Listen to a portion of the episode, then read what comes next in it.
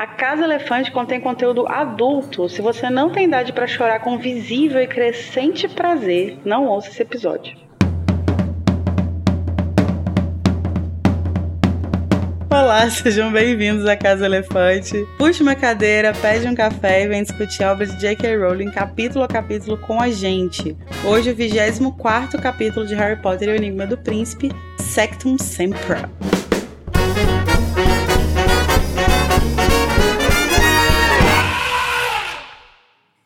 Mas atenção, os nossos episódios sempre levam em consideração os acontecimentos de todas as obras do mundo bruxo que já foram publicadas. Então, se você não sabe quais objetos importantes o Harry vai ver ali de passagem na sala precisa, termina de ler tudo, depois você volta aqui e ouve a gente. Eu sou a Larissa Andrioli e as minhas entranhas estão dançando uma conga um pouco aqui, uma mistura de nervosa e feliz. E eu tô aqui com o Danilo Borges, que tá com a cabeça duas vezes o tamanho normal. Porra!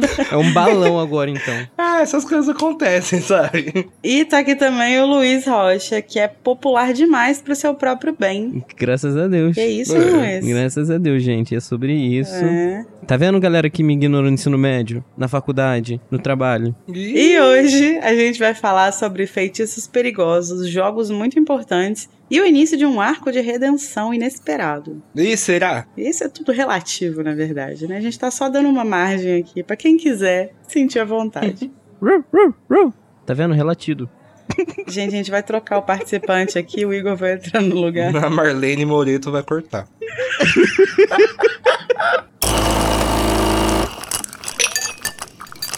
Danilo, antes da gente seguir, conta pra gente, pros nossos ouvintes, como que eles podem entrar em contato com a gente. Você pode entrar em contato pelas nossas redes sociais, que é arroba Casa Elefante em todas elas. Você também pode entrar no Telegram ou no servidor do Discord. Os links vão estar aqui na descrição do episódio. E se você vive como os incas, como os astecas, você também pode mandar um e-mail para acasaelefante@animagos.com.br. E lembrando também que além de mandar mensagem pra gente, mandar feedback, etc, você também pode apoiar o Animagos e consequentemente a Casa Elefante. A partir de dois reais por mês você pode se tornar o nosso patrão. Mas se você não puder, você pode já ajudar divulgando a casa para todo mundo que você conhece, que você acha que vai se interessar pelo nosso trabalho. Todos os links de apoio também estão aqui na descrição do episódio.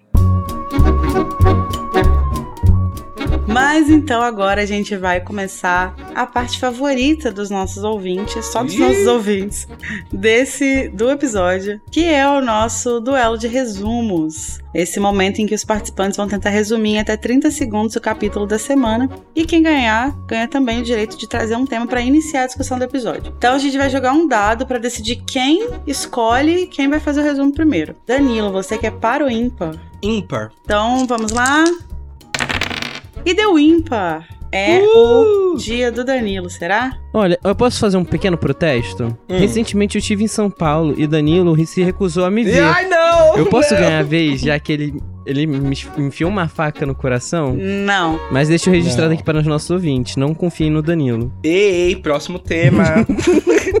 Então, então Danilo, você escolhe, você quer começar a fazer o resumo ou você vai deixar o Luiz ter a honra? Ah, eu quero começar, né, já para tirar esse elefante com a cabeça com o dobro de tamanho da sala. Então tá bom. Danilo Borges, você vai tentar fazer um resumo de até 30 segundos do capítulo Sectum Sempra em 3, 2, 1, vai. Depois de conseguir extrair as memórias do Horácio, né? O Harry chega contando pro Rony e Hermione que ele não fica quieto. Ele tá muito preocupado com o jogo de quadribol da Corvinal. Ele fica feliz que a Katia Bell volta. E aí ele descobre que a gente deu ruim para todos os namoros. E ele fica pensando, ih, tô talaricando Rony, tô talaricando Rony. Chega lá, gente, dá um B.O., zum zum zum tititi, Draco lança um Crucial Stectus sempre, Snape pega, canta, recupera e bota ele em detenção. E acabou. Ah, esse capítulo acontece muita coisa. o Snape canta. O Snape ele faz o rap da cura. Médico dos médicos. o, Snape nada mais nada menos faz do que cantar o, bum, o Butantan do. É. Porra, ressuscitou MC, essa? o quê? Ressuscitei não, porque isso tem dois anos, três anos, né? Eu fiz um material recentemente que tinha um box sobre a composição dessa música, porque ela usa um pedaço de bar. É, é MC realmente. Fiote. Sensacional. MC Fiote, arrasou. Então vamos lá agora. Luiz, você vai tentar fazer um resumo de até 30 segundos do capítulo Sectum Sempra em 3, 2, 1, vai. Rony terminou com a Dino e Gina terminaram. Harry fica apaixonado pela, pela Gina. Tem quadribol. É, Harry usa um Sectum Sempra depois que o, Draco ele vai tentar é, usar um Cruciatus nele. Eu chego o Snape, começa a fazer magia lá pro Draco ficar bem, ele descobre de quem é o livro, o Harry some com o livro, tem quadribol, o, o Harry fica na detenção com o Snape. Aí depois ele, ele dá um beijão na Gina e é isso daí. Fiquei muito nervoso, que a do Danilo foi muito boa. Bom, você tinha mais seis segundos Acabou. Não, não, tá tudo bem. Fiquei muito nervoso que a do Danilo foi muito boa. Eu já cheguei abalado já. Já assumi é, a derrota. Tá, é bom que você facilita meu trabalho. Não, Porque assim, é... você conseguiu chegar até o final, mas você foi trabalhando com palavras-chave. E aí fica um pouco complicado. Não, o assim, Danilo, ele verdade. fez um, Tinha uma, uma liga. Não, ali. honestamente, é que o Danilo, ele, quando escolheu ir primeiro, ele foi muito sacana, porque ele conseguiu abalar meu psicológico. O Danilo, ele tem um histórico entre a gente, né? Ninguém nunca vai superar uhum. o resumo em rap do Danilo. É. Então, nunca, nunca. Até. É assim, nunca. E temos só mais um livro, né? Pra isso acontecer, o que eu acho difícil. Não queria falar nada. Acho que os hosts podiam começar a estudar. Eu vou começar a ir pra batalha de rap. É, compor uns raps com resumo de capítulo pra chegar. É porque assim, né? Quando a pessoa planeja o resumo que vai fazer, igual o Danilo faz, acho que fica mais fácil. Eu não planejo! acho que fica bem mais fácil. Nossa, ele querendo tirar meu mérito. Olha que. Eu não planejo, meu filho. Eu vou na hora, que é escola, é assistir é muito é da categoria. É, eu, eu venho do tabuado. Eu venho do Célia Helena. Gente, peraí, peraí que a Marlene soprou aqui no nosso ouvido. que o Luiz já fez isso. Que mentira, muito cara de pau, cara. Planejou o resumo e foi pego no pulo. Recentemente. Não, recentemente. a Marlene e o Code, eles são muito cara de pau, cara. Eles sempre fazem isso comigo, eles sempre querem me diminuir. Não, que ódio, cara. Ai, eu tô morrendo com a Marlene. que já virou realmente a Marlene. Ai, aquela foto que você mandou dela com a tesourinha. Eu vou mandar no Telegram a foto da Marlene Matos com a tesourinha, que é o Igor editando os podcasts. Harry está preocupado com o jogo de quadribol que pode definir a temporada para a Grifinória, mas fica aliviado ao saber que Kate Bell está de volta à escola e em forma para jogar. Apesar de bem, ela não se lembra do que aconteceu quando foi amaldiçoado. Depois do término de Lila e Ronnie, Hermione está felizinha e conta para Harry que Gina e Dino também terminaram, o que faz com que ele entre em guerra na sua própria cabeça, pois tem medo de que Ronnie não aceite o interesse do melhor amigo em sua irmã. Ainda obcecado com Malfoy, Harry vê o rival no banheiro acompanhado da Murta que geme, e entra em um duelo com ele. Ao ser ameaçado com uma maldição imperdoável, Harry usa um feitiço que viu no livro do príncipe e o efeito é devastador. Snape salva Draco e entende onde Harry viu o feitiço, e como punição o coloca em detenção até o fim do ano. A detenção tira Harry do jogo de quadribol, mas sua casa ainda assim vence, e ele se deixa levar pela euforia, beijando Gina e recebendo com alívio a aprovação de Ronnie. Uh. É, galera. Então vamos lá. Danilo, por onde você gostaria de iniciar a nossa conversa? Nossa, eu acho que esse capítulo ele tem pontos muito legais assim. Gosto muito do beijo do Harry com a Gina. É fofo. Né? Mas é muito fofo e eu acho que é assim, eu ainda estou naquela campanha de trazer à tona a genialidade do David Yates e defender aquele beijo. Será que devo? Mas eu acho bonitinho como a Gina, ela nos filmes ela tá ali como aquela figura, né, que ajuda o Harry. Acho bonitinho ali, tipo, ah, deixa o livro aqui, te dar um beijinho, não sei o quê. Mas, nesse capítulo tem muito mais impacto. Mas não é sobre isso que eu gostaria de começar falando. Depois de falar tudo isso, não, queria falar que, infelizmente, começou a temporada mesmo de ter pena do Draco Malfoy, porque Começou. o pontapé inicial que o pontapé inicial que eu darei é, gente, ele tá realmente sozinho, né? Ele tá lá conversando com a murta que geme e tá desabafando. É tipo o fundo do poço, né? Com quem você desabafa? Com a murta que geme. Quando você desabafa com a murta que geme é porque nada deu certo. E eu acho essa cena meio triste, assim, sabe? Nossa, é tipo... é devastador você pegar o Draco. É... No primeiro momento eu senti grande fraqueza. É como se ele tivesse totalmente destruído e a única pessoa que dá para ele falar alguma coisa é a Murta. É como se você visse o, o, aquela pessoa que fazia bullying com você na escola totalmente destruída. Você visse o porquê ela fiz, fazia o bullying de verdade, entendeu? É, o Harry ele tava muito naquela pira de descobrir o que, que ele tava fazendo ali na sala precisa, né? E entre uhum. um. Uma mamada e outra.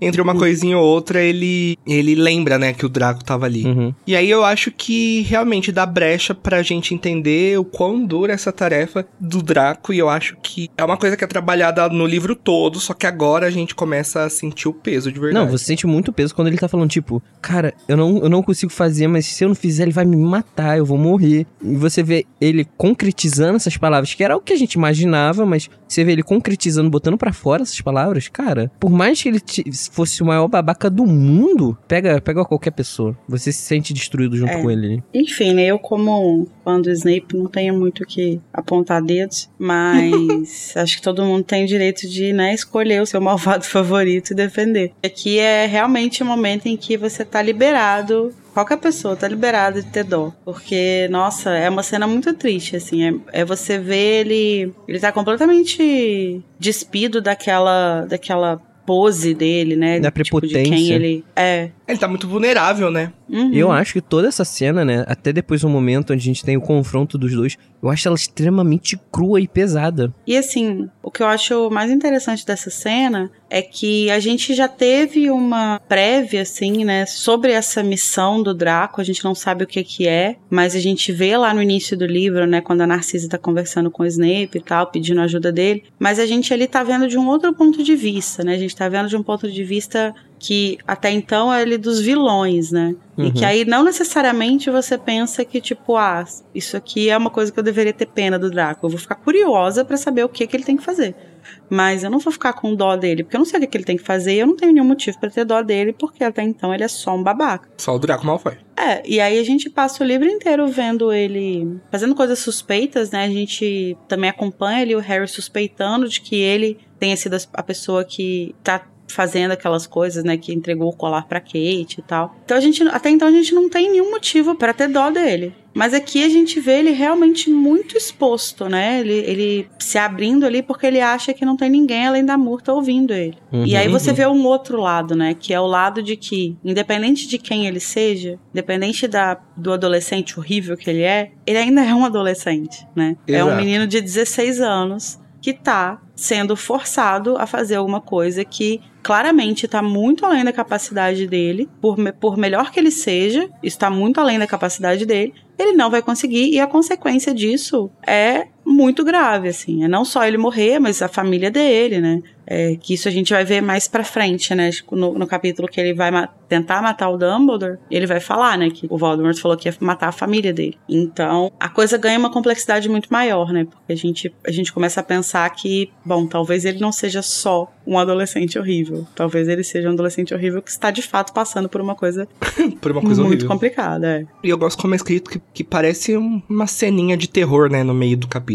Uhum. Eu gosto quando isso acontece em Harry Potter. É verdade, eu não tinha reparado como era uma, é uma descrição mais puxada pro terror. É tudo meio muito cruelzinho aí. Desde o feitiço, né? Até uhum. essa coisa dele estar falando com uma pessoa que morreu. Uhum. Muito assustador. Nossa, aí eu não costumo falar bem de, desse filme. Mas vai um ponto legal que, em questão de cor, com a descrição que a gente tem, combina muito com o que foi feito no filme. Aquela uhum. cor Ai, gente, mais eu opaca. Amo esse filme. É, eu também, é perfeito. É, todo, um, todos, todos nós temos direito de estar errados, né, gente? É. Sim, inclusive você. Eu não, tô sempre é. certo. A pessoa que está errada aqui. Como so, estamos em maioria, então é você que está errado. É. Ah, então a minoria está errada, Larissa? Sim. Sim, se a minoria for hétero e cis igual você. É. Lembra que eu sou hétero só porque você não foi lá me visitar. Ai. Ah. Uhum. Mas enfim, gente.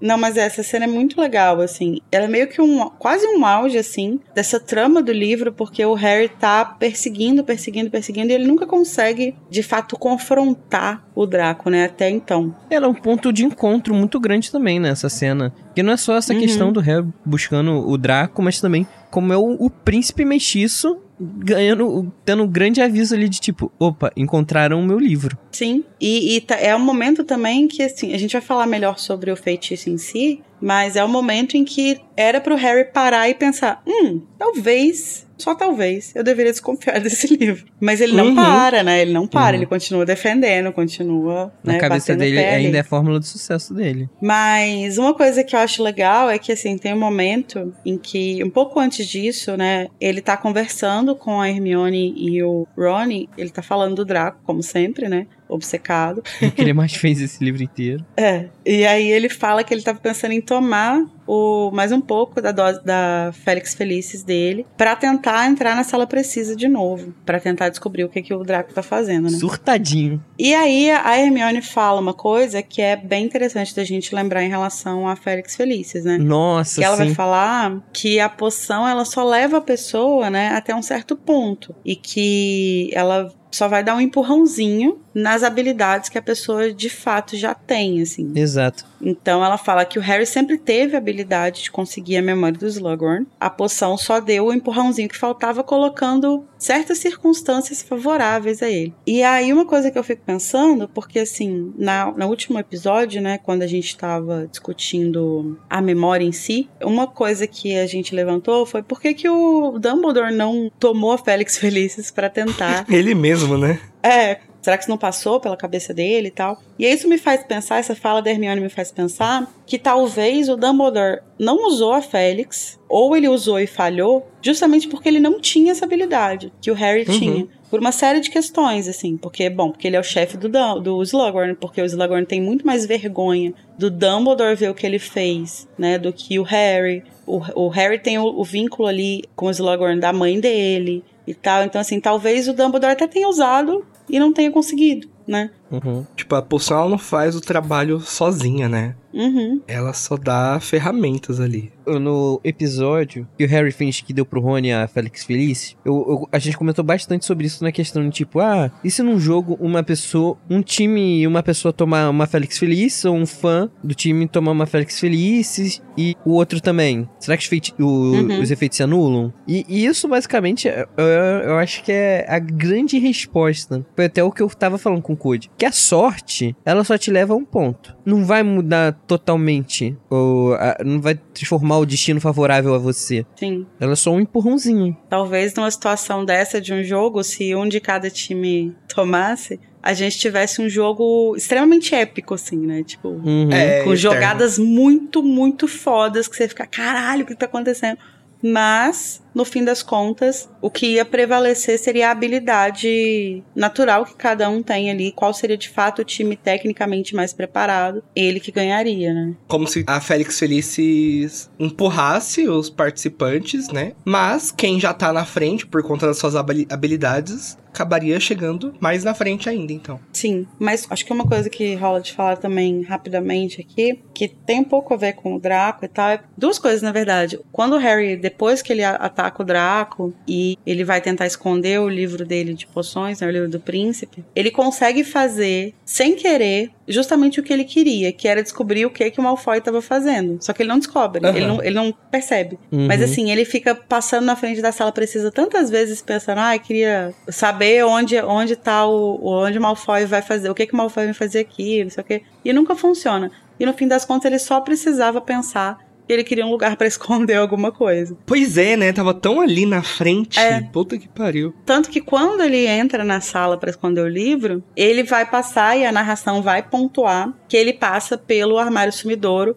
E ainda fala o armário sumidouro quebrado, que Montag ficou preso no ano anterior, não sei o quê. Então a narração pontua isso, ele vai passar pelo, pelo armário, que é uma das chaves desse livro, né? E quando ele esconde o, o livro, ele esconde num armário, e aí ele pensa, nossa, vai ser difícil de encontrar isso aqui depois, né? Vou pôr uma coisa pra sinalizar. E aí ele pega um busto que tá com uma peruca e uma tiara. Ah, tá, Essa tá, tiara era nada mais, nada menos do que Albert Einstein. Era, era, era a, o diadema de Corvinal, que assim, ele acabou, no capítulo anterior, ele acabou de conversar com o Dumbledore sobre isso, sobre quais seriam as relíquias, né, das casas que o Voldemort teria escolhido, e tá ali na frente dele, mas ele não sabia, né, ele não, não reconhece ainda. Porra, e o bichinho vai ter um trampo danado pra achar de novo. Ele passou na frente. Pois é. A gente deve ser é, é aquela sensação de, sabe quando você tá procurando um negócio? Que tá, sei lá, na tua cara, você chama sua mãe e fala, mãe, não encontrei.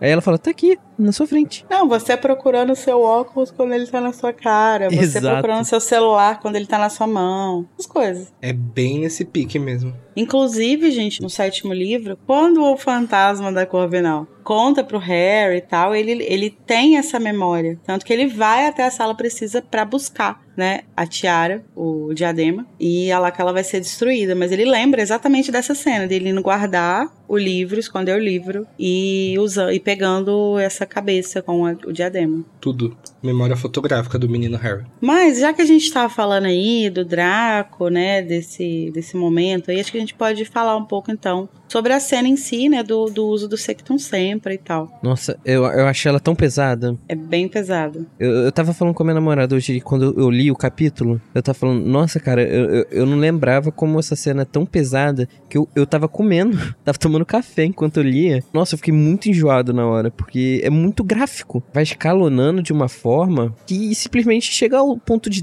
o Draco querer usar um crúcio e o Harry simplesmente abre o peito dele, a cara, e é, É. sangue pra tudo que é lado. Seria muito mais fácil se eles resolvessem isso na cama, né, gente? Em vez de rasgar o peito, Exato. rasga a camisa, sabe? Não Essa tensão disso. sexual Uhum. seria resolvida muito mais facilmente. E é a primeira vez que a gente vê o Harry também usando uma magia das trevas. Entre aspas, né? Das trevas. Sim. Não, acho que pode ser classificada, né, como magia das trevas. Ah, então, a gente vai codiar um pouco, né, aqui, mas isso é uma coisa que a gente discutiu bastante no episódio passado e que a gente já discutiu outras vezes no, no podcast, né? Mas é esse conceito de arte das trevas é uma coisa bem nebulosa, assim, né? Porque o que, que faria um feitiço ser considerado das trevas? Seria o fato dele ter sido criado com o objetivo de machucar outra pessoa? Algo assim? Porque na prática, meio que qualquer feitiço pode ser usado pra machucar, né? Sim. Eu acho que tá muito mais na intenção da criação. Então, da criação, né? Uhum. Se a intenção foi cri- criar pra que parte machucar. do sentido da, da criação mesmo, porque, por exemplo, esse argumento de da intenção pode, é muito usado para quem, por quem é armamentista pra falar, né? Qualquer coisa pode matar. Um liquidificador pode matar, mas porra, não foi criado nessa intenção, né? Sim. Uhum. Vingar de um Leviosa não foi criado com a Sim. mesma intenção que uma maldição Cruciatus. Então acho que dá pra definir com base na intenção. Eu acho que às vezes essa intenção pode ficar numa linha tênue entre o que é magia defensiva, né? Uhum. E arte das trevas, mas acho que tá por Uhum. ali. Não, ainda digo mais, que se o, o Draco tivesse usado um vingar de um leve rola pro Harry, não teria nenhum desses problemas. Hum, não sei. Não sei dizer, porque eu acho que o, o Harry ele tava com um feitiço muito na cabeça. Ele tinha acabado de ver esse feitiço. Pô, a, a Larissa levou minha piada a sério. Ah, você tava ah, falando você tava deles. falando. Entendi. Desculpa. Eu achei que você tava só zoando o nome do feitiço, mas tava falando. Tipo, que se o Draco não tivesse usado um cruciato especificamente, Não. o Harry não teria. Ah, desculpa. Desculpa, humor, gente. Muito refinado, né? Não, tudo bem. O que eu tava falando é que é curioso a relação que o Harry tem com o príncipe, né? Uhum. Muito. E com esse feitiço. É muito. Uma coisa muito intensa. Muito. É muito E biruta. assim, o que eu acho mais curioso é que ele já leu o livro várias vezes, já, já viu várias coisas ali e tal. E aí ele vai acreditando cada vez mais, né, no príncipe como esse gênio salvador dele ali que tá ajudando ele e tal. Ele vê feitiços que o, o príncipe escreveu lá. E aí quando a Hermione fala que não conhece os feitiços, ele assume que o príncipe criou esses feitiços, né? É, ele, ele uhum. deduz isso. Mas quando chega nesse feitiço, é uma quebra de confiança tão grande, né? Que ele fala: Nossa, mas por que, que ele copiou esse feitiço aqui? E aí ele tem certeza absoluta que, que o, o príncipe só escreveu o feitiço ali, que ele não é uma criação dele, Uhum. entendeu? É muito doida É, realmente essa depois ele, relação. ele, ele fica naquela defesa de tipo, ah, ele falou que é pra usar com, com inimigos. Ele não quer dizer que era pra usar esse feitiço. Ele chega a usar esse argumento com a Hermione. É, ele fala, tipo, ah, mas ele não- também não colocou assim, ah, é um ótimo feitiço, use sim, algo do tipo. Uhum. É. Então ele realmente fica ali na- nessa defesa do príncipe, né? É porque eu acho que, porque o príncipe ajudou muito ele, né? Ele acaba se projetando muito ali naquela figura, né? Também o fato dele ser mestiço e tal, eu acho que ele Uhum. Ele vai se projetando muito ali e talvez assumir que o príncipe tivesse criado algo tão ruim. Cruel cruel, talvez fosse assumir algo ruim sobre ele mesmo também, sabe? É, e querendo ou não, ia ser dar o braço a torcer, né? Eu É. sinto também que tem aquela quebra, como. Lembra quando o, o Harry descobre quem era o Thiago na escola? Sim, pode ser, né? Essa coisa de. É, é que o Harry tem muito essa coisa, né? De colocar as pessoas em pedestais. Uhum. Mesmo que ele não conheça, mesmo que seja tipo uma entidade aleatória que tava escrevendo no livro, assim. É, eu acho que é uma tendência natural dele. Acho que ele pega algumas brechas, alguns vácuos Uhum. que tem na vida dele, e ele preenche por, por essas figuras, assim. O Harry Uhum. tinha que ser fã de alguma coisa, Lara, igual a gente, pra ficar Ele ocupado. precisava. Será que ouviu The Tinha que participar de um fandom. Porque aí ele escreveu fanfic, ele ia. Ah, E, mas não, ele Eu vejo isso como um. quase como um hiperfoco dele, assim, sabe? o Harry é de 80, né? 80. Hoje ele tá com 43 anos. Certeza que ele iria nos shows The National. Eu tenho certeza que ele ia curtir. Ia ser um sad dad ali, que tá, né? Tem os filhos dele. Mas tem, tem umas coisas dark no passado. Certeza que ele ia gostar. Podia virar fã de The National, seguir a banda comigo. Eu tenho certeza que o Harry ouve The National, principalmente o Harry de Cursed Child. Mais com uma vez. certeza, vamos cheio de problema com o filho. Ele olha a foto do álbum e ouve I Should Live in Salt.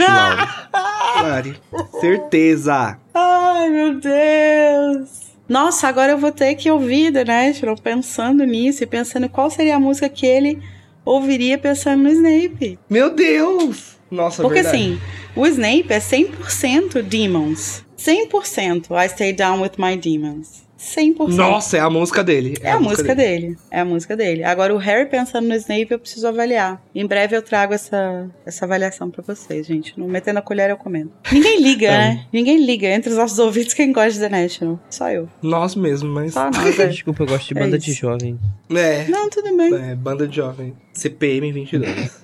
Eu gosto, Charlie, eu é gosto de. Charlie Brown Jr. Porra, o show do CPM é muito bom mesmo. Eu não gostava de CPM. Quando eu fui no show, fiquei impactado, que realmente era um show muito legal. Mas enfim, uma coisa que eu acho muito doida é que antes dele usar isso no Draco, o Sectum Sempra, ele tá lá vendo, né? Ele vê o feitiço lá escrito no livro. E aí ele pensa em testar no McLagan.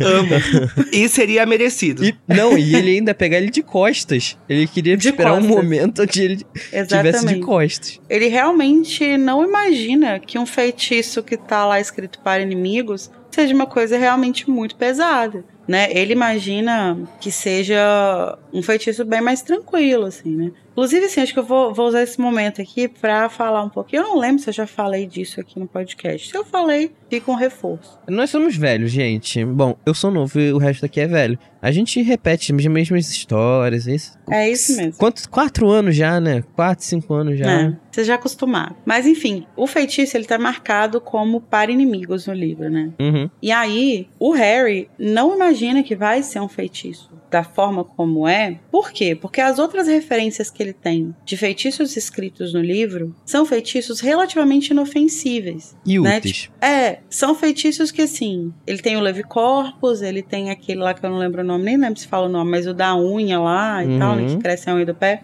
O abafiado. Então, assim, o abafiato. Então, assim, são feitiços que. O abafiato, no caso, não, mas os outros são feitiços que você usa pra atingir alguém e que podem sim ser usados pra machucar, como qualquer feitiço, basicamente, mas que não tem essa esse peso, né? Não, não- Uhum. não são necessariamente uma coisa. Não, uma não é um coisa- negócio extremamente agressivo que vai cortar o seu peito no meio. É, exatamente. E aí, isso me faz pensar o quê? Essa diferença, né? Me faz pensar um pouco sobre o momento em que o Snape criou o Sectum Sempra. Porque eu acho curioso, considerando isso tudo, né? Esses feitiços que ele criou, apesar disso, ele é sempre descrito, né? Como, tipo, uma pessoa imersa em artes das trevas e tal. Mas ele criou feitiços que são bem inofensivos, são bem tranquilos e tal, né? Tipo, Sim. nada demais. Então, o Sectum Sempra, ele destoa muito desses outros, né? é uma mudança muito brusca no, na natureza do feitiço que ele criou. Que é justificável se a gente parar pra pensar que o Snape, a partir de um certo momento, teve uma mudança muito brusca na vida dele também. Não, então, é, eu acho que é justamente isso, assim. É, eu acho que o, o, o Secton sempre ele destoa tanto que me faz pensar que ele foi criado, ele foi resultado de uma, uma situação muito extrema. Tipo a prank, né, do Sirius. Sim a pegadinha lá que ele faz. Porque assim, eu acho que até aquele momento ali, por mais que as interações entre os marotos e o Snape fossem agressivas, tinha um limite, assim. Eu acho que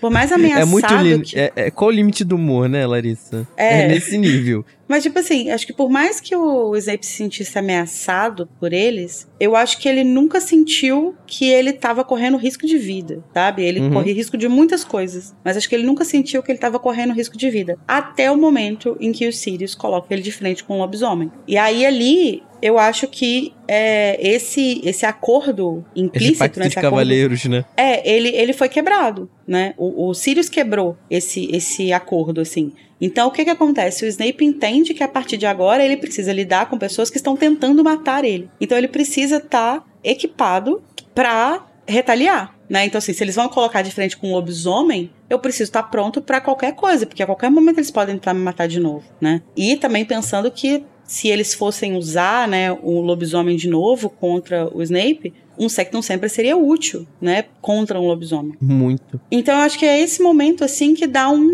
clique na cabeça dele e que aí ele vai e cria o Sectum Sempra. Tanto que assim, na memória da penseira do quinto ano, né, da pior memória, a gente vê ele usar contra o Tiago um feitiço que parece o Sectum Sempra. E faz um corte na, no rosto dele. Só que assim, é muito longe do que a gente vê acontecer aqui com o Draco, né? E aí, assim, pode ser que ele fosse fraco, que fosse um, um corte pequeno, porque o Snape sabia, né, por ele ter inventado o fei- o feitiço, ele sabia dosar isso, então, tipo assim, eu não Sim. quero cortar a cabeça dele, eu quero só dar um corte aqui. Ou pode ser porque ele tava ainda aperfeiçoando o feitiço, né? Protótipo. É, ele tava ali ainda fazendo o feitiço. E como a cena da penseira acontece depois dessa pegadinha, cronologicamente também faz sentido que ele estivesse desenvolvendo esse feitiço.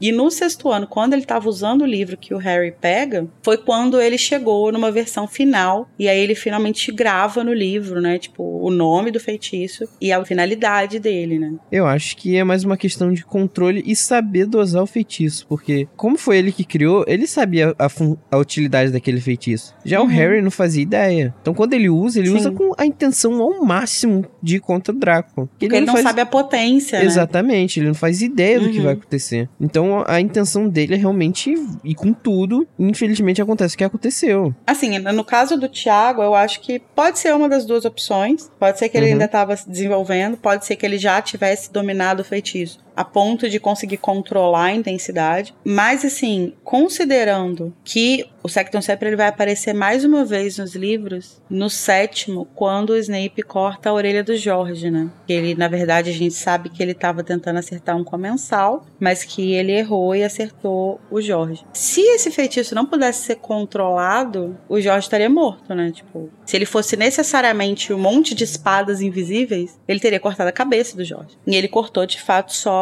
a orelha. Então, A assim, orelha. eu acho que eu, eu, eu acho que o Sectum Sempra, ele é um feitiço que é como se fosse uma faca, sabe? Ele é como se fosse Uhum. uma faca muito afiada. E aí o que que acontece? Quando o Harry usa o feitiço, entra isso que você falou, Luiz, de que, tipo assim, ele não conhece o feitiço, ele tá numa situação de super estresse ali, porque o, o Uhum. Draco tá usando uma maldição contra ele. Então ele tá revidando com toda a, a, a força que ele tem, né? Então ele coloca uma potência ali naquele feitiço muito grande. E além disso, tem um detalhe muito importante que é colocado na descrição, assim, que fala é que o Harry, ele gritou Sectum Sempra e agitou a varinha fre freneticamente. Então, assim, ele meio que vai fazendo esse movimento de espada, né?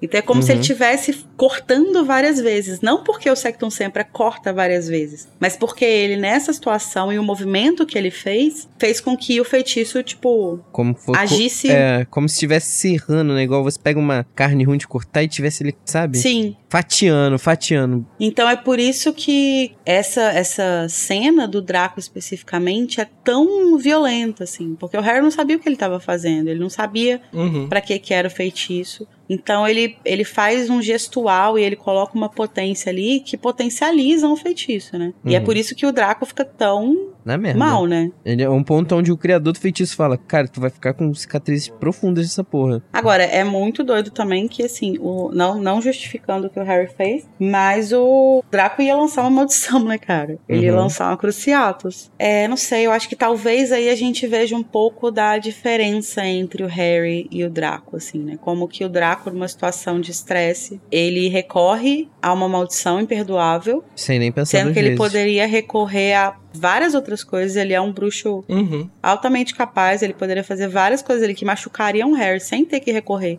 a uma maldição imperdoável. E o Harry, depois que ele sai lá do banheiro, ele vira pra Hermione e fala alguma coisa tipo: Se eu soubesse o que esse feitiço faria, eu não usaria ele contra ninguém, nem mesmo com o Malfoy. Uhum. Eu, eu não sei se vocês viram recentemente, teve um jogo do Fluminense. Com certeza o, não o vimos. Marcelo, ele, ele teve um acidente feíssimo, que ele pisa na perna de um Nossa, cara. eu Que vi. é assim, eu horroroso. Ele sai muito abalado. Eu consigo ver o Harry naquela cena. É muito, é muito parecido o que acontece. O Luiz vai levar um ban de três episódios pra essa referência extremamente hétero.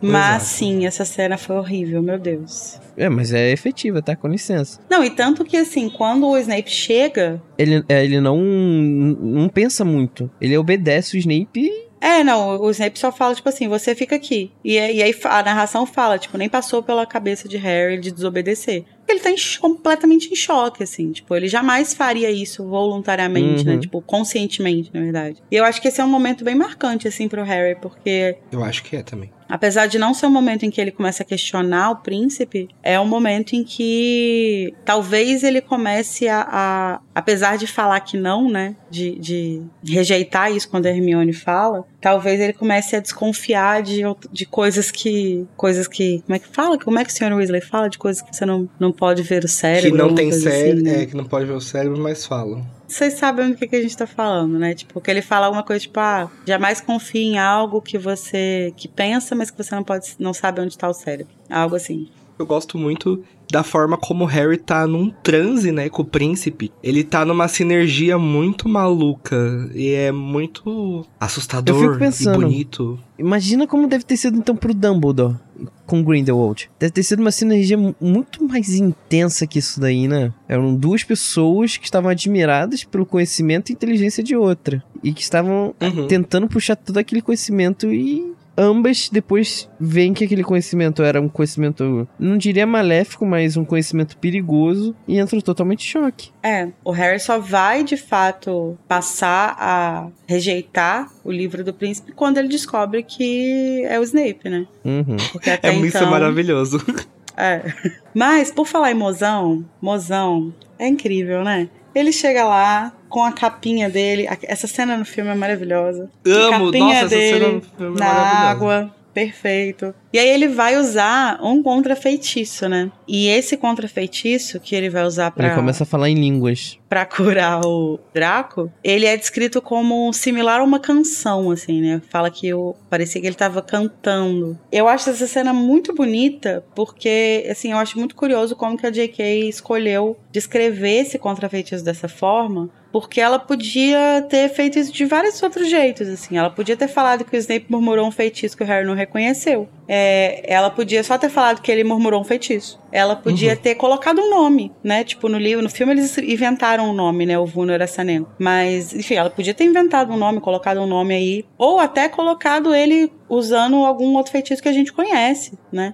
Uhum. Mas eu acho que quando ela escolhe descrever dessa forma, ela meio que muda muito a vibe. Ele, tipo, ela parece que o Harry tá presenciando uma coisa muito especial, assim. Parece que ele tá presenciando quase que um ritual religioso, assim, tipo, de Uhum. cura, sabe? Sim. E que o filme hum, demonstrou uma precisão muito grande. Então, eu gosto muito dessa cena no filme, mas eu sou bem tendenciosa a gostar mais do livro justamente por como ela é descrita. Uhum. Porque, Uhum. assim, na minha leitura, que, como vocês sabem, é bem tendenciosa, eu sinto que ela tá colocando aqui, bem sutilmente, já a dualidade do Snape. Sabe, dessa coisa de luz e trevas que tem nele, assim. Porque na mesma cena a gente vê um feitiço que ele criou, que é absolutamente destrutivo, violento, agressivo, e a mesma pessoa que criou esse feitiço é a pessoa que criou um feitiço tão bonito que é descrito como uma música, sabe? Uhum. Então ela meio que coloca essas duas, esses dois lados do Snape numa única cena. Só que aqui a gente não sabe que são os dois lados dele, né? A gente ainda não sabe que ele é o príncipe. Realmente é uma mas... leitura bem tendenciosa. Ah, mas essa sou eu, né? Porque assim, pode ser só um, como é um feitiço muito agressivo, como é que você anula uma agressividade com algo belo, com algo amoroso? Então é justificável ser uma música, algo tão lindo e puro, para curar um, um feitiço que tem um ataque tão agressivo, tão. Como é que diz quando é tão na carne, assim? É, tem uma palavra pra descrever algo assim tão agressivo. Mas você tá falando a mesma coisa que eu, Luiz. É isso que eu falei. Não, sim, mas. É... Eu acho que isso é uma escolha da J.K. muito consciente de que a mesma pessoa que criou o feitiço agressivo é a pessoa que criou o feitiço de cura. Não, sim, mas o que eu estou querendo dizer é. É claro que a mesma pessoa pode ter criado os dois, mas para realmente ter um contrafeitiço ou um, uma cura um feitiço tão agressivo assim, é natural que tem que ser algo mais. algo tão lindo, tão belo, tão é, carinhoso. Sim. Sim, não, concordo. Mas você não tá, você não tá anulando a minha leitura falando isso. Não, só estou falando que realmente é tendenciosa. Não, porque a questão é que, não. assim, uma, uma. Eu acho que o, o mais importante aqui é a gente ver que o Snape ele não se preocupou apenas em criar o feitiço de destruição. Como seria algo que o Voldemort faria, que talvez o Draco faria, que talvez outros comensais fariam.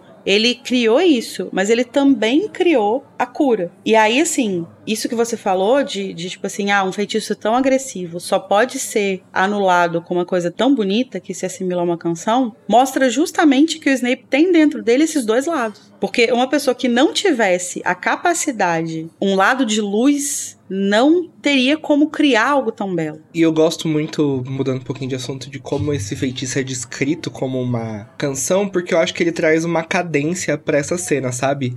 Dá a entender Sim. que a cura que o Snape faz ali é muito cadenciado. E eu acho que isso tem um pouco no filme, apesar dele falar, né, o, um feitiço. Eu acho que eles nomeiam isso. Uhum. Seria muito mais bonito se fosse realmente uma canção, eu acho. Eles nomeiam isso, mas eu sinto a cadência ali, tipo, que ele vai tratando uhum. quase como se fosse uma ah, por, súplica, com licença, sabe? né? É ator, né? Alan Rickman, querido. É, amigo, aqui não é qualquer pessoa, não. Tem muitas rezas que são cantadas, né? Então acho que é quase como uma súplica ali uhum. para voltar uhum. o sanguinho pro corpo do Draco. E se eu não me engano, é, eu tô olhando aqui no capítulo, mas eu não tô encontrando. Talvez seja na versão em inglês. Eu não, não tenho muita certeza. Mas eu tenho a memória de que os movimentos que ele vai fazendo são parecidos com uma pessoa costurando, sabe? Tipo, fazendo uma sutura, assim. Essa coisa meio ritualística mesmo, assim. E, e eu, eu, assim, é, eu prefiro a cena do livro, mas eu acho que, de fato, o filme consegue transportar isso de um jeito bem legal, assim. Tipo, acho que fica muito bonito também. O filme, esse filme erra em muitas coisas, mas essa cena realmente é um puta acerto. Esse filme acerta em muitas coisas. Uhum. Transformou a história do do Voldemort num romance adolescente. Acertou pra caralho. Eu acho que o único erro desse filme é não ter mais a história do Voldemort. Mas eu não tenho problema nenhum com o romance adolescente, afinal de contas ele está aqui no livro. Esse livro, esse capítulo, inclusive, metade é romance. Adolescente. Não é romance adolescente, é romance, ma é romance maduro. Ah, ah é. Bitoquinhas. Acho que todos os livros de Harry Potter, a partir do quarto, são muito difíceis de adaptar. Uhum. Sim. Até porque acontece coisa pra caralho. Então, e ele faz essas escolhas. Eu acho que ele conta com o erro de não ter contado muito a história do Voldemort. Acho que ele conta que no futuro ele conseguiria uhum. que a gente entendesse o que são as Horcruxes. E ele consegue, no fim das contas, sabe? Tipo, ele usa é talvez a pessoa não se aprofunde muito, mas. Ah, o Harry ouve ali a coisa falando em cobra, chama Horcrux. Mas aí é um erro das adaptações de modo geral, né? Não é desse livro, é. desse, desse filme especificamente, assim. E o que ele adapta, ele adapta muito bem. Por exemplo, o Draco Malfoy é muito bem adaptado. Uhum. Acho que todo o Dumbledore desse filme, ele é muito bom. O Snape Ai. também. Ah. Principalmente quando ele revela ah. que é o príncipe mestiço. Nossa, essa cena é perfeita. Eu tenho um problema com esse filme. Um problema real com esse filme. Mas que não é um problema especificamente desse filme. É um problema um pouco mais profundo, que é Eu amo o Alan Rickman, gente. Vocês sabem que eu amo o Alan Rickman. E eu amo o Snape dos filmes. Mas ele não é o Snape dos livros. Uhum. Sim. E isso faz com que. Isso faz com que a gente tenha um personagem muito interessante nos filmes, que é um outro Snape, mas que é um Snape muito foda. Só que aí ele me priva de ver a cena em que ele grita: Não me chame de covarde pro Harry Ai, e fala nossa, que a, a- ele parecia estar em dor como o canino na, na cabana do Hagrid pegando fogo, sabe? Ah, É. isso, isso me machuca. Mas ao mesmo tempo, isso não, isso não encaixa no Snape dos filmes. É porque é um Snape muito mais maduro, né? Mas vai se encaixar no Snape da série. É. Mas assim, é isso. É um Snape muito maduro. Só que a questão é, o Snape não é um personagem maduro. Uhum. E eu sinto falta disso. Mas aí não é só nesse filme, é em todos, né? E é interessante nessa cena também que você vê de novo aquelas batalhas que a gente teve no livro anterior de Harry e Snape mentalmente. Cara, deve ser um incômodo do caralho pro Harry, depois de tudo que ele passou com as aulas do Snape, ele chega num momento assim onde ele tá tão fragilizado e ainda tem que se defender pro Snape não ler o que tava na cabeça dele. Sim. E ainda mais, o Harry não sabe, né? Mas ainda mais, ima- imagina, o Harry jamais ia conseguir esconder de- do Snape, que era o livro dele. Tanto que assim que o Snape pergunta onde ele leu o feitiço e aí ele mente, ele fala: mentira. Traz aqui todos os seus livros. Ele sabe exatamente o que, é que ele tá Uhum. procurando ali. Não, depois ele usa até a questão do, do apelido, né? É, e aí eu fico imaginando o desespero dele de, tipo assim, entender: puta que pariu, esse filho da puta está com o meu livro. Sim! Sabe? Sim, sim, Tipo, sim. Porra, o negócio que eu criei é meu, ele não tem Tá direito. na mão de um Potter. O Snape ele se fode muito também, né, nessa. Porque ele Ai, abre ali, tadinho. né, uma partezona da vida dele, porra, na mão do Harry, da última pessoa com quem ele gostaria que estivesse. Uhum. Sim. Não, e sem falar, ele fez o sucesso do Harry. O que piora ainda tudo. É, eu acho que aí é quando ele entende isso, né? E ainda mais ele que sempre bateu nessa tecla de que o, o, o sucesso do Harry é falso. Que ele faz Uhum. sucesso por ser um menino que sobreviveu e ele quer viver dessa glória. Ele já achou estranho que o Slughorn falou que o Harry é um, é um gêniozinho de poções e tal. Ele já achou, tipo assim, uma coisa errada nisso aí. E aí ele Hum, entende que, tipo assim, época, ele não era não assim. só está trapaceando, como ele tá trapaceando com o que eu estudei, com o que eu aperfeiçoei, com o que eu fiz. É uma, é uma sacanagem Tadinho. do destino muito boa. Sabe o nome disso, né? J.K. Rowling. Como um bom ouvinte de Taylor Swift, você sabe qual é o nome disso. Karma. Exatamente. Nossa, mas aí o Karma já. Nossa, coitado. Que karma maldito. Coitado, o Karma esqueceu de parar de trabalhar, né? O Karma nunca deixa. Karma nunca deixou de trabalhar com o Snape. Tadinho. Mas assim, uma coisa que eu acho curiosa é que o próprio Snape é, denomina o Sectum Sempra de Arte das Trevas, né? Mas ele dá uma, uma punição até leve, né? Considerando a gravidade do que do- do- da situação ali. É porque ele sabe que ele tem culpa ali no cartório, né? É, mas assim, não sei, eu acho que. Porque essa é uma coisa que seria passível de, de expulsão, eu acredito, né? Você usar um feitiço acho. desse, desse tipo, assim. Uma coisa que o Snape sempre quis, inclusive. É. Mas eu acho que vocês sabem que ele não ia querer a expulsão do Harry. Ainda mais com tudo que tá acontecendo com o Dumbledore. Não, sim, mas é, é, acho que são vários fatores, né, que fazem com que ele pegue leve. Mas de fato seria a oportunidade de ouro dele, né? Não fosse esse Uhum. contexto, seria o momento que ele finalmente poderia expulsar o Harry. Acho que a Minerva deve ter ficado até chocada com essa detenção. Não, ela fica. Tanto que ela concorda e ainda faria pior do que o Snape. Ela fala isso verbalmente. Ela ainda fala que você devia ter sido expulso, você poderia ter sido expulso. Mas essa punição, ainda que leve, faz com que o Harry não possa jogar o jogo tão importante, né? Que ele tava lá. O Nossa. Grande jogo contra a Corvinal. O grande jogo que ninguém se importa. Ô, ô, ô, que isso? Só o Harry e o Luiz. E o Rony? O momento mais feliz da minha vida, já adianto pra vocês, quando eu estiver lendo o sétimo livro e ver o estádio de quadribol sendo queimado. Nossa, Danilo, você é Vai muito perder apenas para o momento que a Bellatrix mata os Sirius em top 3 melhores momentos de Harry Potter. Gente, por que a gente, é por que a gente trouxe o Danilo de volta? Era tão bom quando ele tinha sumido do podcast. Eu amo o Danilo. Eu amo o Danilo, amo. para. Eu Ô, filho, tenho. não- Ô filho, leva o Danilo pra geladeira junto com você, por favor. Agora que você falou de quadribol, eu queria compartilhar com vocês um headcanon que eu tenho. É um headcanon amo. triste, que é o seguinte. Eu fico imaginando... Eu lia muito... Eu não, não tenho lido mais, né? Mas eu lia muita fanfic e tal. Eu ficava pensando nessas coisas. E aí eu, eu tenho uma... imagem, assim, muito, muito fixa na minha cabeça, de que quando o Snape começou a dar aula em Hogwarts, enfim, ele era muito novo e tal, tipo, tinha toda aquela coisa estranha em torno dele e tal. E aí eu sinto Tinha? que o, o Dumbledore chegou meio pra McGonagall e falou uma coisa tipo assim, ah, tipo, fica de olho nele, dá, né, ficou ali, dá um apoio e tal. Só que ela nunca conseguiu se aproximar dele, porque ele é muito fechado. E até que ela começou a apostar com ele em quadribol. Ah, eu amo. E a gente sabe que isso acontece. Ai, gente, porque... eu adoro a cabeça da fanfiqueira, cara. É um negócio porque tão no- mágico. Não, mas isso a gente sabe que acontece porque nos primeiros livros é descrito, né? Ela, ela das apostas dela com o Snape e tal. E o Snape, assim, apesar de não gostar de quadribol e tal, ele, ele é bem competitivo e tal. E aí, o que, que é o meu headcanon? É que isso aconteceu, e aí eles meio que se foram se aproximando por meio disso, sabe? Eles tinham meio que essa tradição de apostar, e não só apostar nos jogos da, da Sonserina e da Grifinória, mas, tipo, apostar nos outros e tal.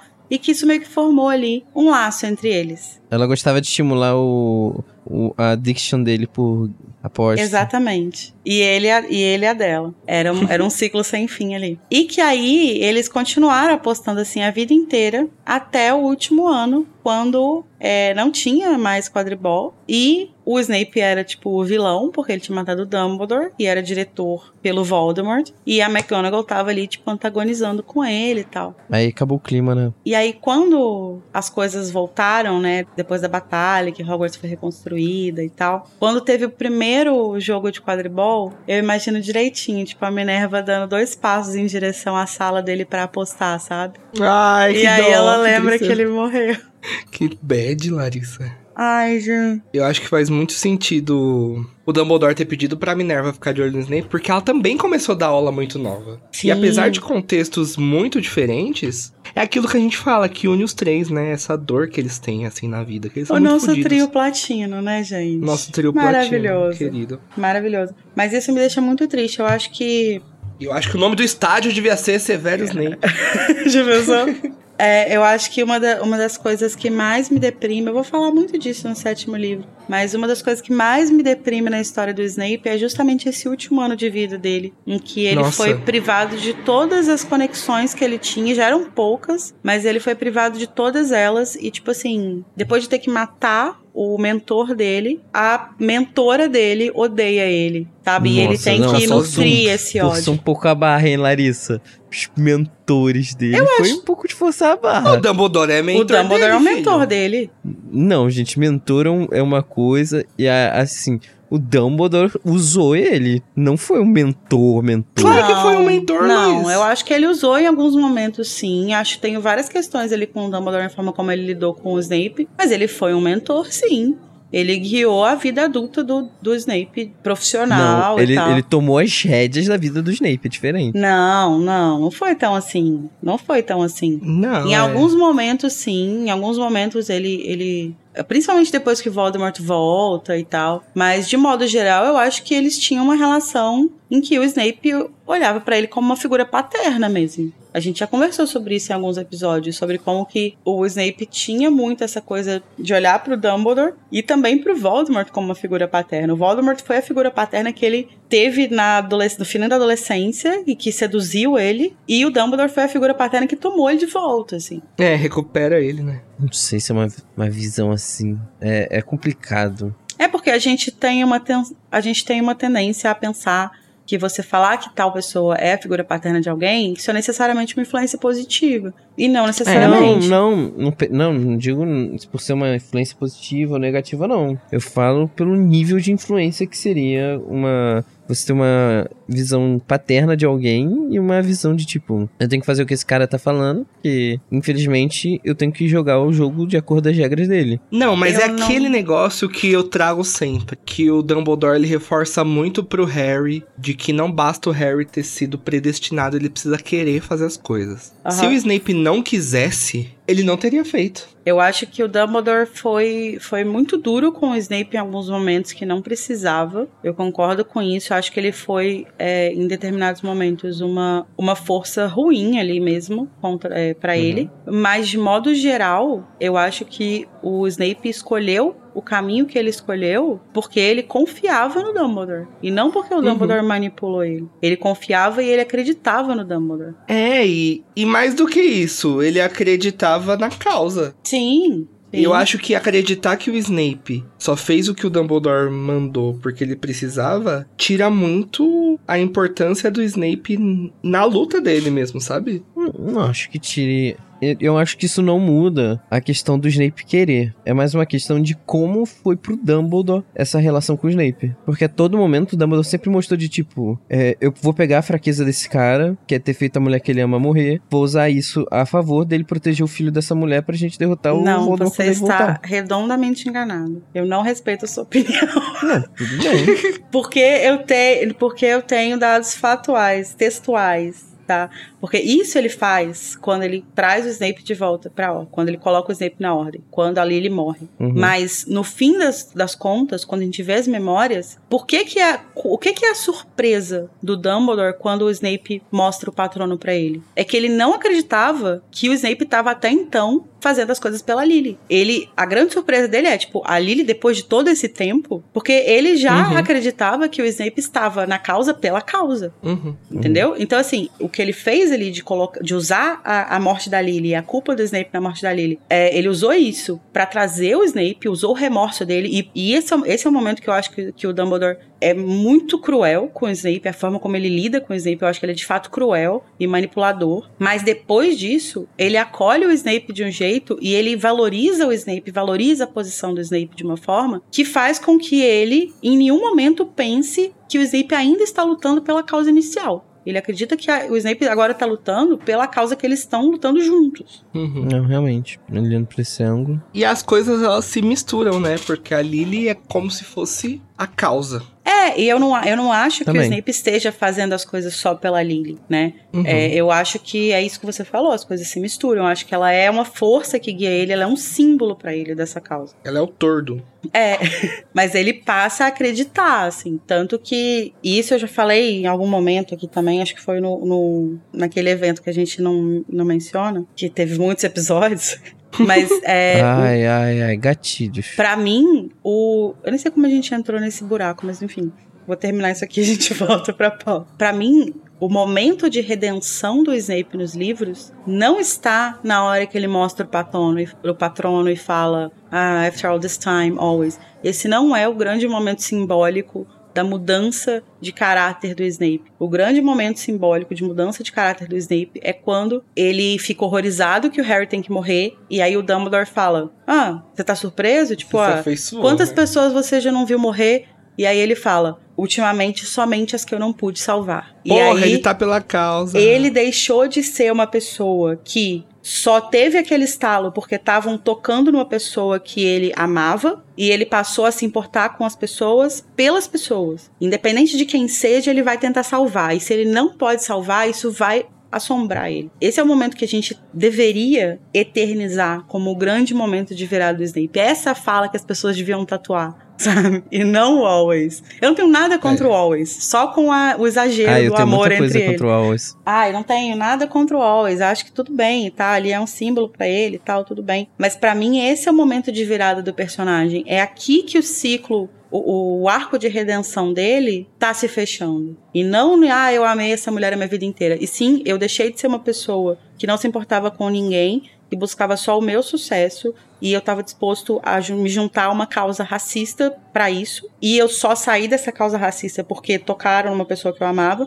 para se tornar uma pessoa que vai salvar vidas por salvar vidas e não por salvar vidas uhum. que são importantes para ele. Qualquer vida é importante, por mais que ele odeie a pessoa. E é por isso que ele tenta proteger o Sirius, é por isso que ele tenta proteger o Lupin, é por isso que ele tenta proteger todo mundo que ele odeia, porque são pessoas que ele não quer ver morrer, ele não quer ver pessoas morrerem. E outra coisa, vamos trazer de volta aqui ela mesma, Cursed Child. Sim. Que prova cientificamente que o Snape mesmo quando tudo está perdido, ele ainda luta pelos ideais que ele criou muito além, né? Sim. E isso é uma coisa, enfim. Ai, não, não vou entrar nisso. Quando o, a gente tópico chega. é, o tópico era a, a visão do Dumbledore, do Dumbledore É. para o Snape virou simplesmente uma tese de defesa ao Snape. É. Não, mas é isso, né, gente? Em- co- conversando comigo, você nunca sabe quando você vai cair nesse, nesse É, a lugar. qualquer momento. Mas é sempre muito bom. Não, li- literalmente ninguém atacou o Snape, Larissa. Você estava atacando. Não Você tava, estava para de- atacando a relação dele Tava com o Dumbledore, sim. que é uma coisa Exato. muito querida para mim. E muito sagrada, eu diria. Tudo começou porque eu falei que o Dumbledore e a Minerva eram mentores do, do Snape. É. Mas enfim, gente, vamos voltar pra pauta. Desculpa esse Muito desvio. difícil discordar da Larissa, gente, desculpa. Desculpa, Igor. É, Que Igor? É Marlene. Desculpa, Marlene. Desculpa, ouvintes. Não pinta meu cabelo de loiro, por favor. É, inclusive tô querendo sair do louro. Tô me libertando da Marlene. É, vamos voltar para a pauta. A gente tava falando da detenção do Harry. Isso, é realmente que com certeza é é uma detenção muito, muito chata, que eu basicamente chamo de meu trabalho hoje em dia.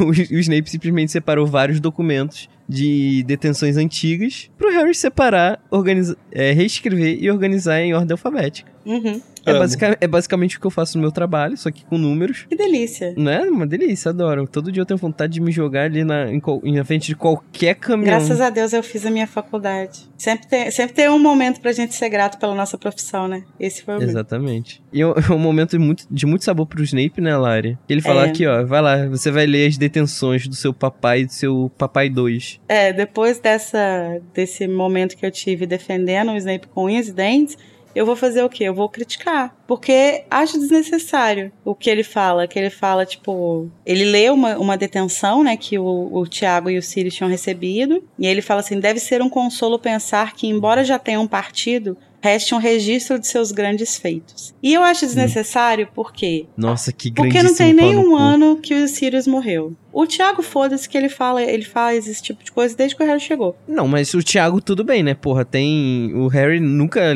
nunca conheceu É. o Thiago. Mas assim, o Sirius, cara, tem nem um ano que o, que o homem morreu, sabe? E aí ele já tá assim, ah, porque apesar Não. deles terem partido, Não, ainda tem... você tá diminuindo muito. Não tem um ano que ele morreu na frente do, do Harry. É, que não. despirocou o Harry, que viu o padrinho sendo assassinado na frente dele Sim. e depois ainda foi atacado pelo maior bruxo das trevas que existe. Sim, aí eu acho muito desnecessário. Feio, mozão, não gostei. Olha quanta saliva eu gasto te defendendo pra você fazer isso. E, e olha que literalmente ninguém precisa atacar ele. E a Larissa assim, defende ele. É verdade. Mas assim, o bom dessa cena, sabe o que que é? É que a gente consegue identificar aqui um dos únicos erros do Snape. Um dos únicos, Larissa, ah, pelo amor de Deus. É que o Snape ele é rancoroso, infelizmente. Eu, como capricorniano, entendo ele. Ele gosta de dar uma tripudiada em cima da pessoa. É normal. Ah, você tá com algum rancor guardado meu, Danilo, pra não ter ido me visitar? E olha lá, e o Snape que guarda rancor.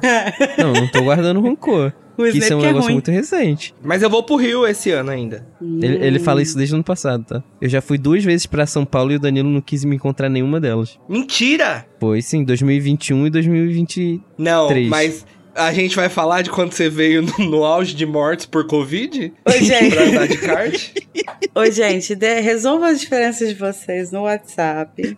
Não É. dá, o Danilo não me responde lá? Mas, enfim.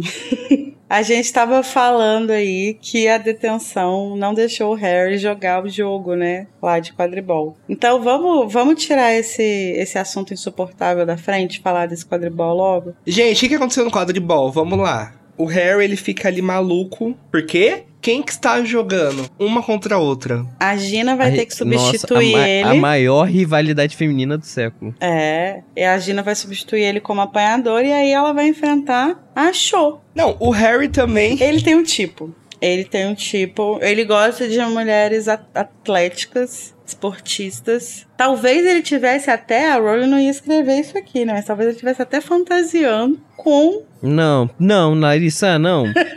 Não. Cada uma Não. pegando um pomo de não, ouro ali. não, não, vocês, não, vocês dois parem, dois parem. pomos de. duas goles e uma É, vassoura. duas goles. Ô Luiz, que puritanismo é esse? Que moralismo Não, é gente, esse? já- Você, tá, você eu escolheu esperar? Ele assiste Heartstopper, fica feliz que Não, gente, sexo, esses dias eu, fui assim. ata- eu fui atacado porque eu, porque eu achei errado o primo que pegou prima, ou primo que Não, a gente primo. não vai entrar nesse tema no podcast, corta aí. Mas eu não entendi qual que é o problema dele fantasiar com duas mulheres, velho. Não, gente, vocês não tiram. Não, o esporte é um negócio mágico. Ai, Luiz, vai se ferrar, esporte é entretenimento tonto. Nossa, não tem eu nada queria- de sagrado. Falou o cara que assiste musical. Mas eu não fico achando que é sagrado. Ah, Inclusive, amo que as pessoas fantasiem musical.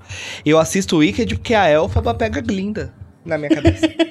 É, Não, gente, assim, simplesmente o Rony virou o capitão interino do time, né? Que ele é o cara agora que tá pensando na- nas jogadas. Porque a- o time da Grifinória precisa fazer o impossível pra ser campeão. Se eu não me engano, o time da Grifinória tem que ganhar de mais de 300 pontos de diferença pra ser campeão. Se perder de menos de 300 pontos, fica em segundo. E se perder por menos de, acho que 200 ou 100 pontos, terminava em quarto. Ou seja, tinha tudo pra dar merda. Exatamente. E o Harry não queria ser.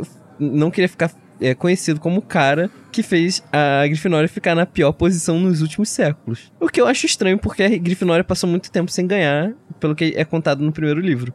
Mas talvez ela tenha chegado sempre, tipo, em segundo, Ali né? no meio da Ou tabela, terceiro, né? sei lá. É, tipo o. Flamengo, que é cheirinho, fica só. Já cheirinho, com licença, duas Libertadores. Eu acho que... Tá, é. próximo tema. Mas sim, o Rony, o Rony tá obcecado ali. Ele tá, tipo, só fala disso. O Harry não aguenta mais. O Harry, que é o capitão, não aguenta mais O ouvir. próprio Harry. Não, gente, eu, eu também perderia a paciência. Porque assim, não tem muito tempo que a gente tava perdendo a cabeça com o Córmaco por ele fazer isso. É verdade. Uhum. A gente só passa o Então- pano porque é o Rony. Mas aí também não tem Exatamente. pano, não tem muito pano, não. Porque assim, o Cormaco ele ficou fazendo isso e a gente ficou, ai, cara chato, cadê o Rony? Ai, alguém bate nesse cara. Ah, O Harry chegou a pensar em jogar um secto sempre nele nas costas. É verdade. é Mas uma- verdade, bem, bem lembrado. é. Mas uma coisa que é um pouco relacionada aí com o quadribol que acontece, né? Que um momento o Harry chega na sala comunal e ele vê que a Kate, a Kate Bell voltou do hospital, ela já tá bem, ela já pode jogar, e aí ele fica bem aliviado, porque aí ele vai poder voltar pro time original, né? Na cabeça dele ele já tava feliz que ia tirar o Dino, o Dino do time também, porque Sim. ele ficou Filho da preocupado. puta, né? Ele ficou preocupado aí de briga entre ex. Mas aí ele resolve perguntar pra ela, né? Aproveitar e perguntar pra Kátia É, sobre. Com muito tato, né, Larissa? É. Vale dizer com muito tato. Menina, quem que foi? Ele quer, ele quer porque quer que ela fale que lembra do, do Malfoy, né? Porque no filme tem Uhum. até esse momento, né? Que ela fica olhando pro Uhum. Malfoy assim. Isso é logo antes do Sectum Sempre, aliás, no filme. Mas no livro ela realmente não tem nenhuma memória. É, não, é, é- é a cena que gera o Sectum sempre, Sim, né? porque o Draco vê ela e corre pro banheiro. É. Mas no, no livro realmente ela não tem nenhuma memória. Ela fala que ela só lembra de entrar no banheiro. Ela lembra, ela lembra de abrir a porta. E aí eles deduzem uma coisa que é que então. A Hermione deduz, né? Que então deveria ter sido uma mulher ou uma menina que atacou a Kate. Uhum. Só que aí o Harry lembra que poderia ter sido alguém se passando como uma mulher. É. J.K. Rowling mostrando suas garrinhas. Só que a gente vai saber lá no, no final do livro que o que o Malfoy fez foi lançar um Impérios na Madame Rosmerta, né? Então, de fato, era uma mulher. Ou seja, nem sempre a ameaça no banheiro feminino é alguém se passando por uma mulher. Às vezes é de Exato. fato uma mulher, né? São Enfim. muitos gatilhos. É. Nossa, quando eu tava lendo essa parte, eu falei, ai, JK. E aí, enfim, aí foi isso, foi isso que, que o Draco fez, né? A Madame Rosmerta que deu o colar pra Kate, porque ela estava enfeitiçada. E o legal, né, que ele foi muito inteligente dar esse colar pra Madame Rosmerta, porque ela realmente passa ali incógnita. Sim, e na verdade ele tá mantendo a Madame Rosmerta é, sob a Império já há um tempo, né? Tanto que é ela que vai, lá no final do livro, quando o Dumbledore volta com o Harry da caverna, é ela que vai falar que tem uma, uma marca negra sobre a escola, uma coisa assim que mataram, não lembro direito o que acontece. Mas enfim, ela que dá uma informação lá errada pro Dumbledore, pra ele ir direto pra torre de astronomia, uma coisa assim. Ele pega as vassouras dela, né? Inclusive, Sim. pra ir com o Harry. Amo. Ai, por favor, que na série tenha Dumbledore voando de vassoura. Ai, podia, né? Ai, eu tô doida pra chegar nesse capítulo, tá em breve. Ai!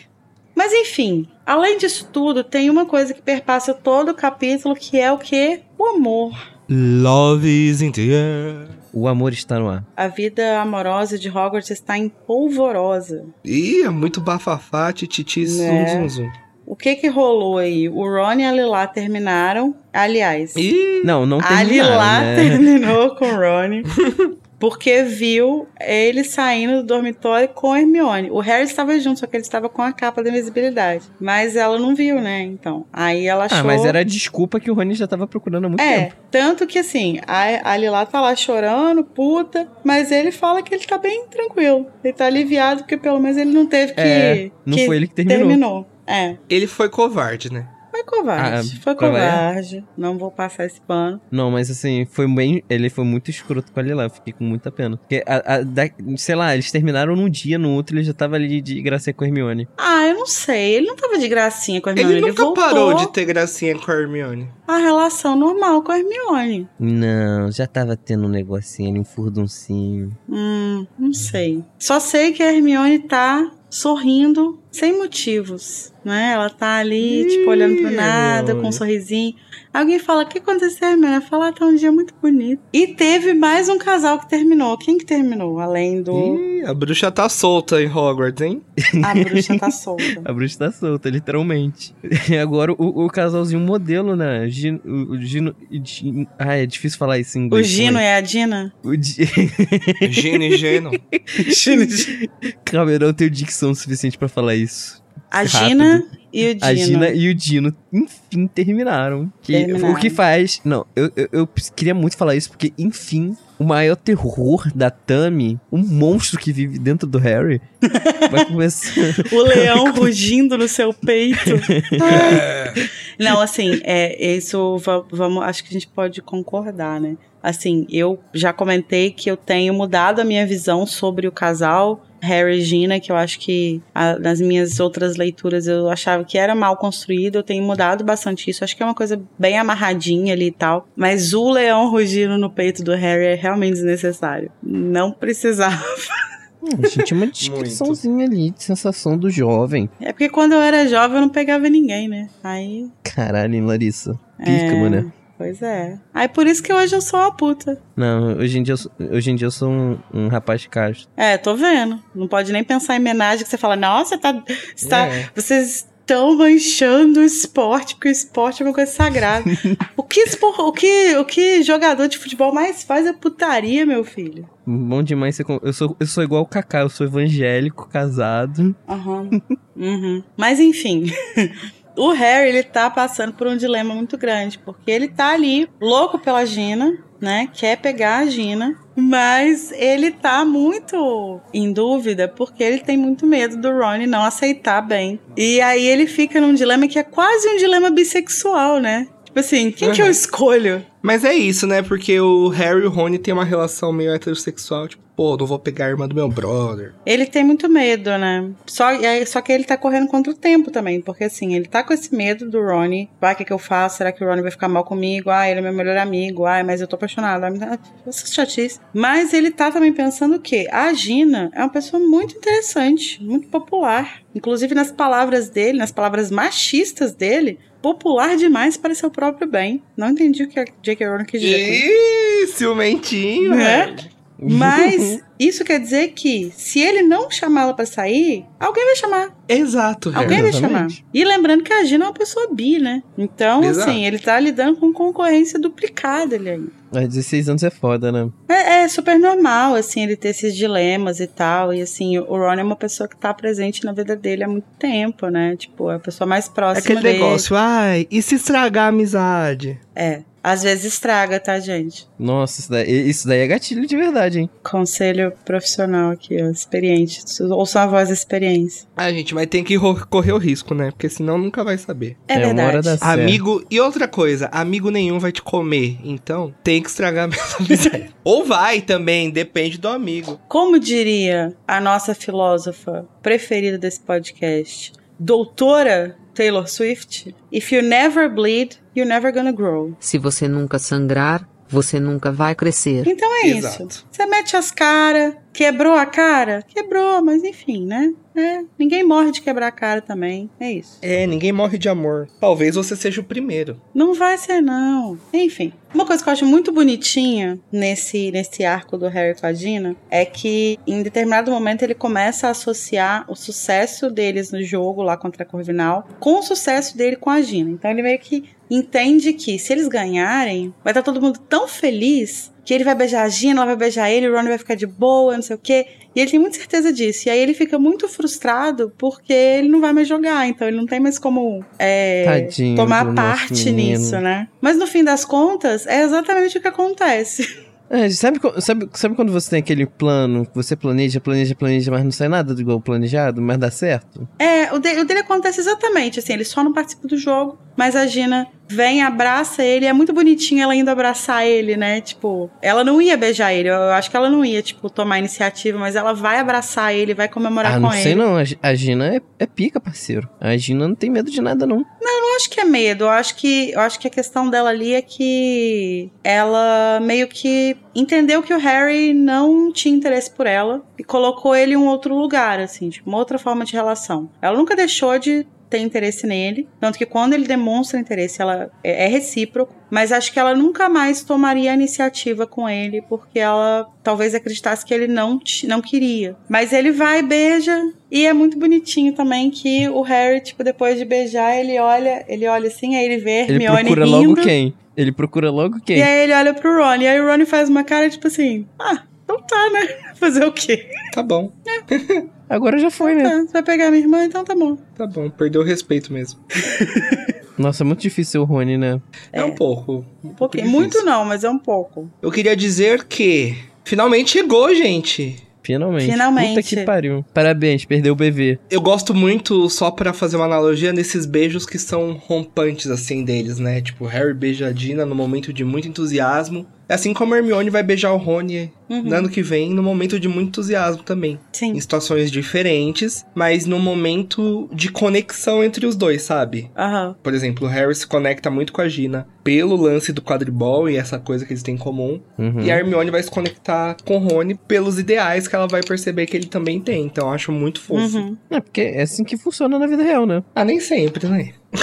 Bom, é assim que deveria funcionar, né? É, não, eu concordo. Beijar as pessoas com os mesmos ideais é bom, assim, né? Não, eu tô pensando nessa coisa de momento de euforia. É, o momento de euforia é legal, né? E outra coisa, por mais que a gente odeie quadribol, alguns de nós, né? O quadribol é bem vai. importante porque é a conexão que o quadribol estabelece entre o Harry e a Gina, que vai trazer esse beijo, que é o início do romance. Uhum. E lá no terceiro livro é o Harry. É, a construção do patrono dele é toda permeada pelo sucesso dele no quadribol. Tipo, Uhum. ele só consegue realizar o patrono quando ele Uhum. percebe que está tão feliz que poderia fazer um patrono. Eu acho isso muito foda. Então tem essa função narrativa, além de ser chato. É, não só essa, também como a ligação dele com o próprio pai. E É, assim vai, o patrono. umas coisinhas. O quadribol é absurdamente importante em Harry Potter. Vocês que não Mas graças a Deus valor. ano que vem não vai ter. Uh! Nossa, Danilo, tomara que você quebre a perna. Nossa, que Se eu horror. quebrar a perna, você tá ferrado.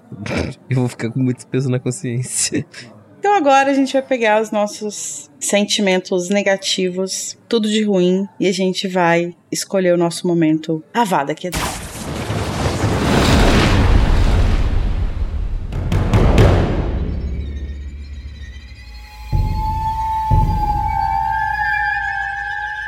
Então vamos lá, Luiz. Qual é o seu Avada desse capítulo?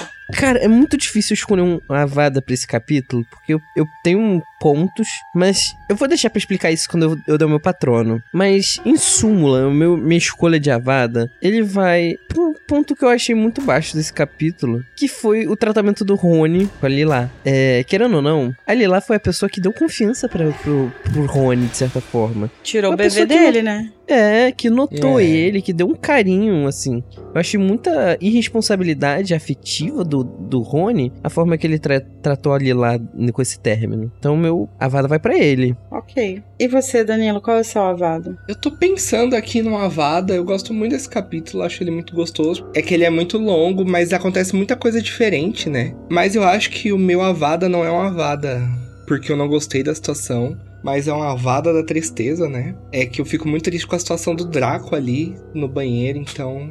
Só pra não Uhum. perder o costume de achar um motivo pra dar uma vada pro Draco, mesmo ele estando certo. Eu- eu vou-. Eu vou fazer coro com o Danilo, mas aí, assim, não é uma vada no Draco, é na situação Exato, que tá não é no passando. Draco, é na situação. É uma, é uma situação muito, muito triste, assim. E então, assim, acho que é uma vada no Voldemort, né? De ter colocado o Draco nessa situação e me colocar nessa situação de ter pena dele, entendeu? Exato. Que absurdo. Mas agora então vamos respirar fundo, tirar todos esses pensamentos negativos, acender o incenso e escolher o momento que a gente mais gostou e lançar o nosso Expecto Patronum.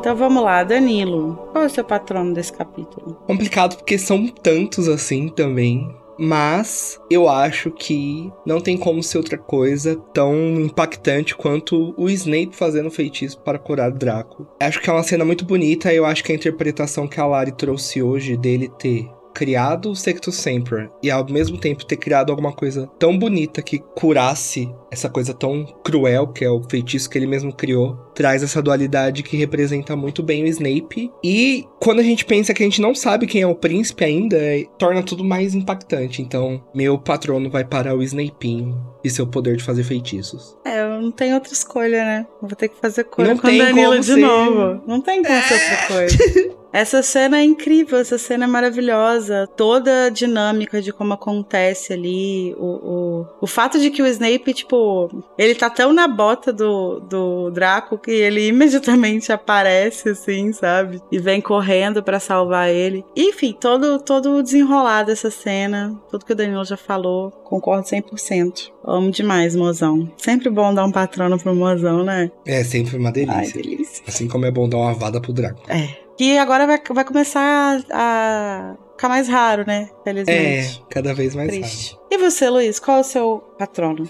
O meu patrono inclui um pouco do patrono de vocês. Mas é. Meu patrono vai pra JK. Por toda a construção dessa cena. Eu, originalmente, eu achei que eu ia botar essa cena no Avada. Toda, todo esse montante, né? Do Harry e do Draco se encontrando no banheiro. Da conversa, do desespero, da Murta gritando loucamente, chamando o, o Harry de assassino. Falando que, a- que foi um assassinato. Uma tentativa de assassinato, ela gritando desesperadamente. O Harry ali impactado e em choque. E o Snape tendo que resolver a, a merda que de em partes também é dele. A construção dessa cena inteira me deixa muito agoniado. Uhum. Eu acho que ela é muito bem construída e hum- humanizada. Então não consigo pensar num- numa parte assim superior nesse capítulo pra exaltar. Então o meu patrono vai exatamente pra narração da J.K. que foi brilhante e, e absurdamente assertiva, dando muitas pistas e, sabe, fechando um ciclo dos personagens e botando eles todos, todos os três, na forma mais vulnerável possível de cada um. Tudo. Arrasou. Concordo também.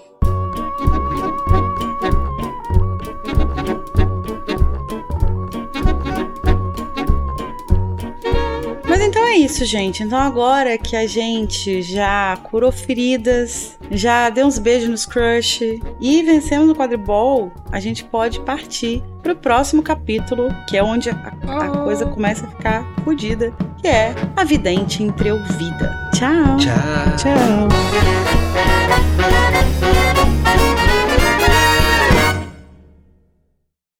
Antes de eu frequentar a academia de verdade, eu falava, ah, é mais fácil entrar na Academia Brasileira de Letras do que numa academia. Mas não é. Pagou com a língua, né, filha da puta? É. É. Agora eu sou um fake nerdy, igual o Rodrigo. Você já usou suco? O que é a Félix Felice se não o suco? Look at him. Look at Look at him. Parece que treinava. Braços finos, corpo compacto e um visual nada static. É, quando o Harry olha pro Draco no banheiro. Is that a gay pride flag? É uma bandeira LGBT. LGBT. Parece que alguém gosta de um taco de beisebol, de um baseball bat. Baseball bat. Amo. Ai. Ai.